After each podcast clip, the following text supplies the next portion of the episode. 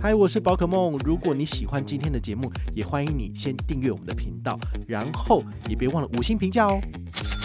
今天的主题是国泰世华亚洲万里通联名卡生日赠礼，送你香港机票，好吗？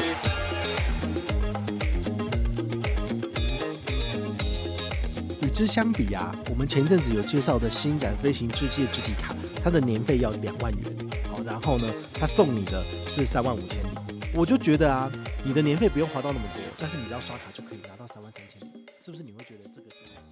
嗨，我是宝可梦，欢迎回到宝可梦卡好哦。今天呢，来跟大家聊一下这个国泰世华的亚洲万里通联名卡。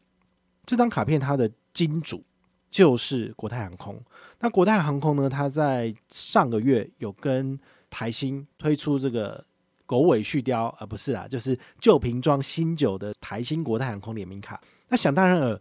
另外一家联名的银行，他们当然也会觉得说：“哎呀，那这样风头都被另外一家抢走不好。”所以后来他们在十二月一号也推出了一个所谓的加码活动。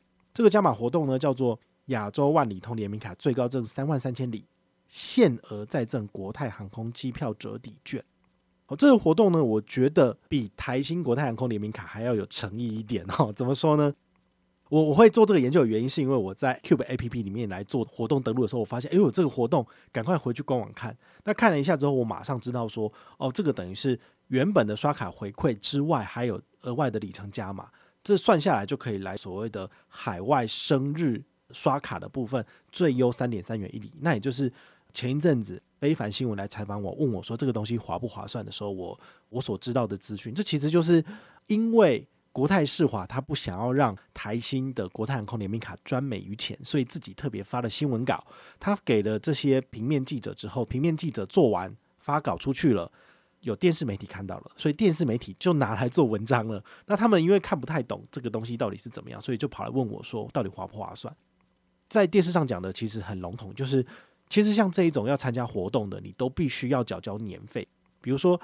国泰世华的这张亚洲万里通联名卡，它有四个卡片的等级，比较值得用的是泰商卡，泰商卡的年费要一千八。那另外一个是世界卡的等级，年费要八千块钱。这最高三万三千里的部分也是有，也是限定世界卡的人才能参加。那如果你是泰商卡，你只能够拿到两万三。那如果你是这个理想卡跟钛金卡哦，就是等级最差的这个，只能够拿到一万三。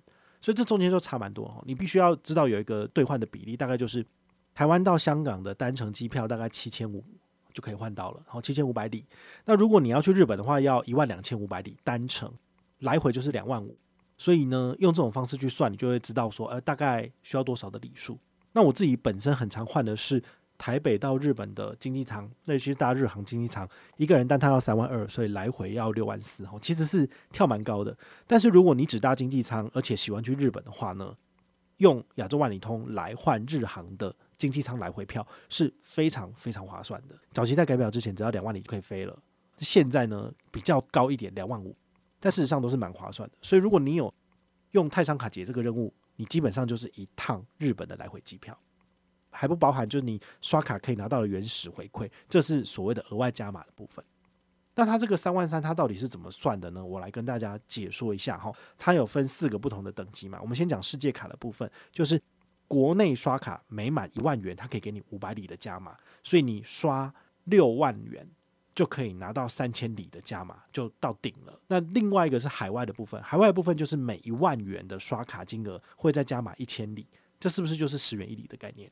对，它是用十元一里的概念来算给你，那它的回馈上限呢比较高，给到三万里，所以你回推一下，大概就是刷个三十万，然后就可以拿到额外的三万里，好，就是十元一里嘛。哦，那再加上国内的部分，国内是刷六万，对不对？好，所以你就可以拿到最高三万三千里，只要刷三十六万就可以拿到三万三千里。个人觉得它的门槛没有非常的高，然后多拿三万多里，我觉得是 OK 的。与之相比啊，我们前阵子有介绍的星展飞行世界之极卡，它的年费要两万元，好，然后呢，它送你的是三万五千里。我就觉得啊，你的年费不用花到那么多，但是你只要刷卡就可以拿到三万三千里，是不是？你会觉得这个 CP 值比较高？对，哈，这是我个人的一点比较啦。好，所以我就觉得，嗯，星展那张卡片，我个人觉得不够好，回馈的不够好。好，那我们现在回来看这个活动，第二张是泰商卡。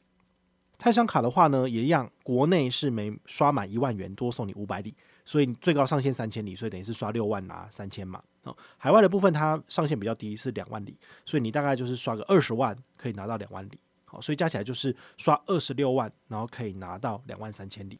我觉得这个数字还算是可以接受的。好，就是多了两万六千里，两万六千里就是换台日的经济舱机票嘛。好，我觉得是可以的。那另外。白金卡跟理想卡的部分，就是国内呢一样是满一万元可以加码五百里，所以就是上限三千，就是刷六万可以拿到三千里。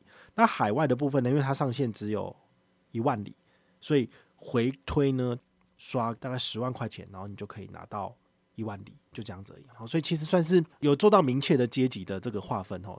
值不值得花八千块钱去办世界卡来参加这个活动？我觉得你就要想一下，这个世界卡呢，它的年费八千元呢，但是它只送你一万里。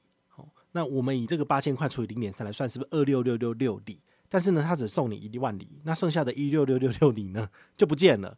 好，所以我觉得你就要去思考一下，就是你缴出去的年费是不是可以拿得回来？那甚至你他的机场接送、机场贵宾室算进去，你可能都会觉得，哎，好像没有到那个价值。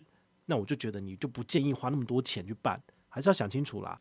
我自己最推哪一张里程卡呢？我自己的主力卡就是 HSBC 的旅人无限卡，它国内十八元一里，海外十元一里。其实这四年来都没有变动，真的算是一个比较简单、比较无脑的。虽然说它年费要八千块钱，它送你四趟机场接送跟八趟贵宾室，你如果有用好用满，其实八千块就刚好回本了。那甚至你每一次缴续卡年费八千元，它就算送你八千里，所以我觉得它其实是不会吃亏的。但是其他的里程卡你真的要去精算，因为有时候他们的续卡里真的给的很烂。那这种的话，我都会觉得你根本就是逼人家减卡，你只需要首年的业绩，但是第二年之后。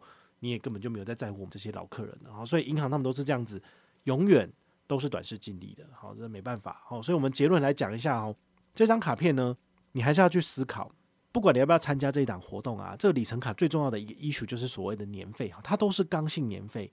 这些年费就是你办了卡就一定要缴出去的，而且不能减免，基本上很少有在减，除非你是银行的那种超级 VVVIP 大户，那你可能放个几千万在银行那边的，他可能可以请理专帮你 waive 掉，但基本上一般人都是要去缴的。我这个里程卡，我的年费我也都是年年自己缴，该缴就要缴，所以对于银行来讲的话呢。这就是百分之一百正收益的卡片，好，这非常非常的好，所以很好赚钱。但是呢，对于消费者来讲的话，它就不见得是一个划算的选择，因为银行呢，它会把这个年费拆分成很多的部位，比如说市区接送的权益，然后机场接送的权益，然后还有贵宾室的权益，都拆分下来了。所以你自己要重新把它一一组合起来，然后等到有超过缴出年费的价值，你才会觉得划算。但大部分的人，他们可能都不会去用到。所以对于最后的数据来讲的话呢，银行推出年费卡是一定赚钱的。不然你想想看，美国运通千账白金卡，他们年费收了三万六千八那么贵，大家缴了这个钱，是不是就会死命的去用，死命的去花，死命的去住？但是也没有啊，对不对？办了大白的人，不可能像我一样每个礼拜通通都跑去吃大餐，吃一餐省三千元，一年有五十二周，我吃五十二，五十二乘三千是多少？是十五万呢、对不对？我就一年就可以把它就是倒撸回十几万了，但是不会有人这样做，因为你这样吃的话，身体就会坏掉，就会变胖。你会发现我的照片是不是最近都变胖了？这没办法，就是中年了，然后一直吃就会这个样子啊。平常就要省吃俭用，然后周末才去吃好吃。